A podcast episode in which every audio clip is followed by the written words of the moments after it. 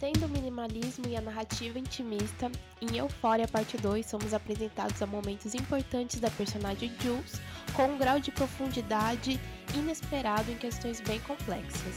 Eu sou a Isa, criadora e host, e chegou um pouquinho tarde para falar sobre esse especial de Euphoria e está começando mais um próximo episódio. Rue was the first girl that didn't just look at me. She actually saw me. The me that's underneath a million layers of not me.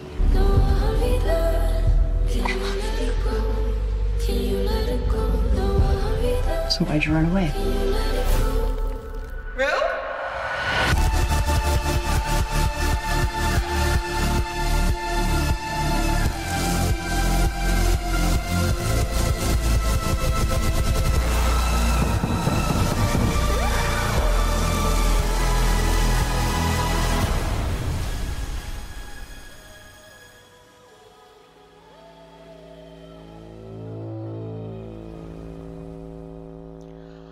Ouvinte, cá estou eu para dizer as minhas impressões de mais um especial Eufória, Eufória parte 2, né, Jules.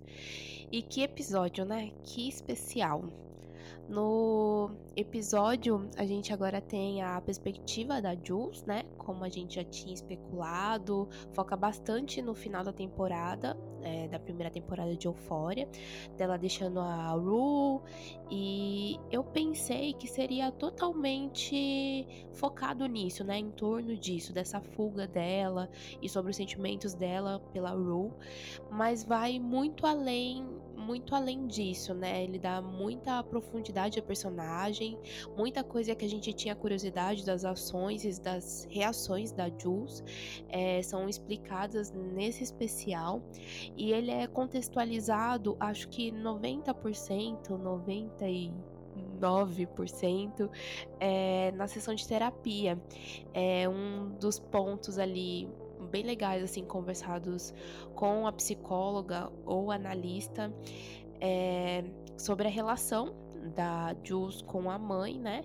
Que a gente já sabia que não era uma relação muito boa e era algo meio muito, meio não, né? Um, algo muito difícil, muito doloroso para Jules, mas eu não imaginava que teria um paralelo aí com a Rue, né? Porque a mãe da Jules também é dependente química. É, e mesmo que não seja uma comparação, né? Que ela mesma diz que há diferenças, é um grande espelho de narrativa das personagens. É, e como eu falei no início, né? Que eles justificaram bastante muitos momentos que a gente vê na série, não só do peso que ela sente em Aru ser uma dependente emocional da relação delas e como isso atinge de várias formas e como ela se sente responsável e pisa em ovos com medo de perder a Ru e que a Ru é, faça alguma coisa, assim como a Ru pauta toda a sobriedade dela em ter momentos bons ou momentos ruins com a, a Jules. E o Ali, o Ali fala no especial, né, na, na, parte 1, ele deixa muito claro o quanto isso é ruim, porque a sobriedade tem que depender somente dela e não de outra pessoa, e é por isso que estar no relacionamento nesse momento não é algo bom. Então eu gostei muito da sinceridade que ela trouxe para falar sobre isso, para falar sobre a mãe, para falar sobre né, esse paralelo aí com a Ru. E eu também gostei da forma que foi apresentado pra gente é, o que houve na, naquela festa de Halloween, né? Que a gente meio que imaginava, porque ela tava com uns problemas ali com Nate e tal, mas tava tá muito além daquilo, né? Então, o especial ele entrega isso pra gente, entrega essa culpa que ela sente por não ter desculpado a mãe e por conta disso ela ter tido essa recaída. É, achei bastante sincero. É, outro ponto interessante que é levado nessa sessão é sobre a sexualidade e a feminilidade da Jules. E eu achei interessante porque primeiro a Hunter, né, que é a atriz, escreveu o roteiro junto com o Sam. Então você tem algo muito particular ali na tela, você tem uma experiência muito viva dela, é, sobre ela ser. É, como é, o, o que ela é, o que ela se tornou tá muito mais pautável a um olhar masculino e sobre o que ela entende da feminilidade, né, de também estar ainda sobre os olhos de um olhar masculino. E, e eu achei isso extremamente assim interessante o esse pequeno trecho de diálogo que ela tem sobre si mesma e uma questão que assim que eu nunca poderia imaginar, né, que eu nunca teria um tipo de conhecimento sobre. E agora falando sobre a parte de amor, né? Porque apesar dos pesares, ela fala que ela ainda ama o Nate, Nate barra Tyler, né? E que sabe que algo é algo muito perigoso para ela, que pode ela pode acabar se machucando e que meio que dá a entender que ela tem um pouco essa necessidade de se machucar também, então é uma coisa bem nociva, né? Uma coisa bem complexa. É, mas ela fala também sobre a Rue, é lógico, né? E aí eu fui pega de surpresa, porque temos aí, né, a Rue, que é essa narradora que infelizmente não consegue estar em todos os lugares, em todos os momentos para contar tudo o que se passa. É, mas uma coisa que eu fiquei surpresa é sobre esse amor que a Jules tem pela Rue. E ela fala sobre a Rue, o jeito que ela fala eu achei muito, muito bonito, muito lindo. Porque, primeiro, assim, esteticamente, né? Todo o episódio, todo, todo o momento dessa cena, ele muda, né?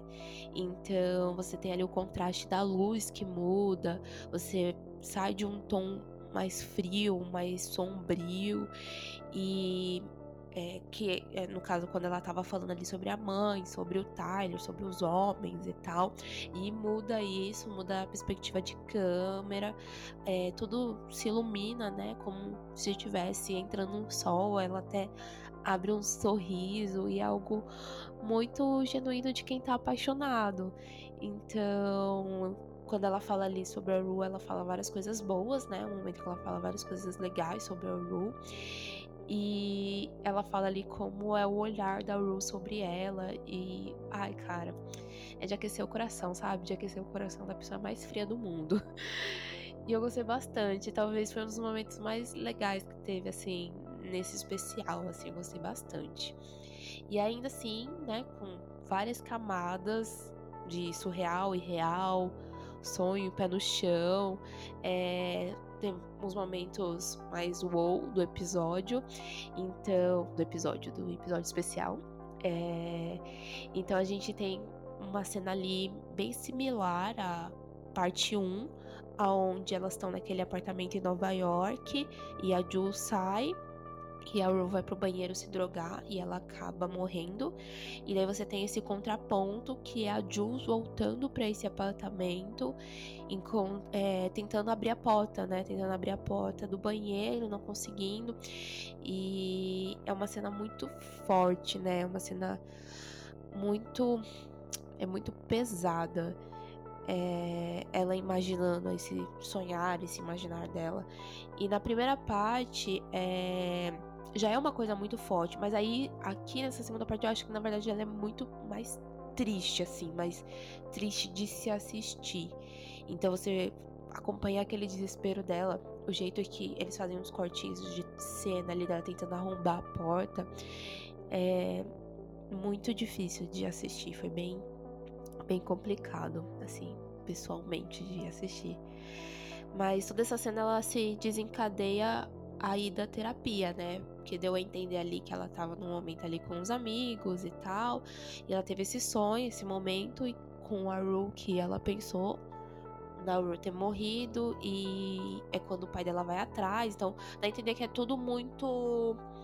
Muito junto ali com a cena dela ter fugido no trem e tal. Então o pai vai atrás. Ela até fala que o pai dela deixou ela de castigo, obrigou ela a ir pra terapia. E a única coisa que eu posso dizer é que pai do ano, né? papai do ano, porque é tão bom ver um personagem na terapia. Foi muito bom, assim, não só por coisas que a gente queria saber, né? Mas é porque você sabe o quanto é necessário. Realmente muito necessário. E ainda temos a cena final, porque, né, aconteceu tudo isso, mas ainda tem a cena final e tem o reencontro delas, né, da Jules e da Rue.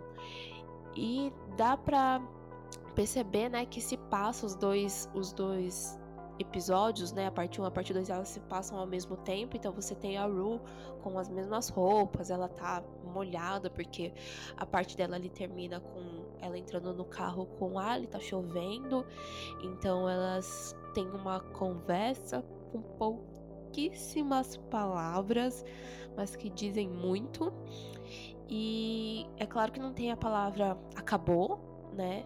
Mas ela meio que fica paira ali no ar. Então, é uma coisa sofrida de assistir. Eu sofri, eu sofri, gente, assistindo aquilo que eu achei muito real, assim, sabe? Achei, nossa, achei muito bom. Mas eu acho que é sofrido porque assim, ambas entendem que elas não podem estar juntas e você, como telespectador, entende isso também. Então, você fica meio que é. É, não dá pra torcer mais. Não dá. Mas foi um episódio, assim, bem frenético, assim, diferente do, do, do, da primeira parte. Eu achei que ele é frenético, assim, um pouco mais para se acompanhar. Mas, ao mesmo tempo, ele consegue ser contido por conta, né? A gente tá em pandemia, foi gravado em pandemia, então ele não é tão grande ao que a gente já conhece de Eufória. Mas, se você acompanhou a parte 1, você meio que já esperava que fosse ser a mesma coisa e acabou sendo. É, mas ainda assim ele é muito rico, né? E nisso a gente já tá acostumado, porque Eufória não decepciona nisso, então não iria decepcionar também nesses dois especiais. E acho que dá para dar uma nota agora, né? Vamos dar uma nota. Eu adoro fazer programa sozinha porque eu pergunto e eu mesmo respondo, ouvinte. Eu adoro fazer isso. Mas vamos lá, vamos dar uma nota para esse especial. Na parte 1, eu não dei nota porque eu queria assistir os dois para poder dar uma nota pro especial. E a minha nota pro especial é 5. É óbvio que é 5, né? Porque assim, eu fui surpreendida. Eu não tava sabendo muito o que esperar sobre esses dois especiais, mas não surpresa pela qualidade, porque qualidade é uma coisa que a gente já espera de Eufória, mas pela história apresentada, assim, pela profundidade nos traumas. É, eu achei tudo muito bem escrito, pela importância ali da reflexão que os especiais se propõem, eles conseguem ser muito certeiros nisso e deixou ali a pitadinha ali que a gente precisa pro futuro ali, né, dos dilemas dessas personagens. Então, eu amei demais.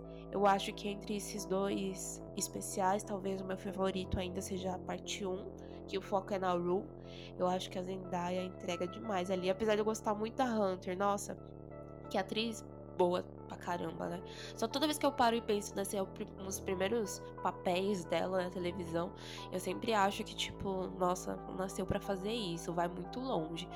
Mas o episódio a parte 1 da Zendaya, eu acho que ele me toca em alguns outros pontos, assim, que no da Jules, eu acho que beira muito mais ao tá conhecendo, e ali no da Ru, eu acho que eu consigo ter uma proximidade mais pautável, assim. É, as minhas expectativas para a segunda temporada estão lá na cabeça, real, assim, estão lá na cabeça. Como eu já disse, não torço pra Rules, né, pra, pra Ru e pra, pra Jules existirem, para ficarem juntas aí, né, num relacionamento. Não sei o que vai acontecer, não sei. Mas é esperar, né? Porque sai, sai acho que ainda em 2021. Não sei quando, talvez. Não sei, né? Não sei. É, sai, sai em algum momento, assim como em algum momento sai esse podcast, né? em algum momento sai, né? Em algum momento aí. Você sabe quando, mas em algum momento.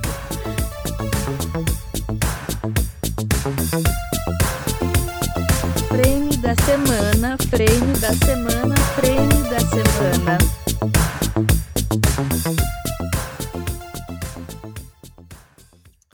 E vamos para o frame da semana. Frame da semana. E esse último fim de semana eu assisti um filme meio meh, sabe? Meh, o filme. E um filme incrível. O filme meio meh foi aquele Eu Me Importo, acho que é I Take Care.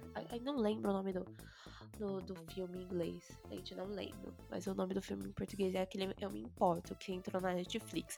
Ai, que filme bonito, que estética de filme bonito. Queria todos os looks daquele filme. Porém, nossa. nossa, tipo, deslancha, sabe? Deslancha é, ladeira abaixo, que eu quero dizer.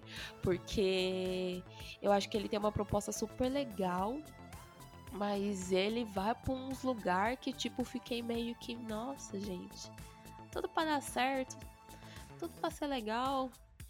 E é assim que, que o filme foi. É pra aí que o filme tá indo. Então, nem dou como uma, uma dica, né? Mas eu só queria comentar isso mesmo. só queria comentar isso. Mas o filme incrível, o filme incrível, eu assisti Judas e Messias Preto. E bicho, aí sim, né? Que filmão. Que filmão da porra. Isso assim, é. Talvez, né? Vai ter um textinho, talvez saia um episódio do podcast, não tenho certeza ainda. Mas é mais provável que saia um texto falando sobre. É, mas eu gostei muito, né? Conta a história ali da ascensão e a queda do Fred Hampton, que é um líder revolucionário dos Panteras Negras, que foi traído por um infiltrado é, no partido pelo FBI, é, e daí acaba culminando para a morte dele, né? E é um filme bem forte, é um filme muito importante. Daniel Caluna, assim, dono do mundo, que atuação incrível incrível. Ele fazendo os discursos, eu fiquei arrepiada, assim, arrepiada assistindo. Então assistam, gente. Tá aí disponível na biblioteca do Paulo Coelho. Dá uma caçadinha aí, que vocês acham? Próximo episódio, próximo episódio, próximo episódio. E próximo episódio, séries, porque toda hora eu tô assistindo uma coisa e tô largando alguma coisa. Então vamos começar porque eu estou assistindo Soltos em Floripa. Na verdade, o quê? Não estou assistindo totalmente Soltos em Floripa, porque eu assisti os dois, não terminei de assistir o terceiro.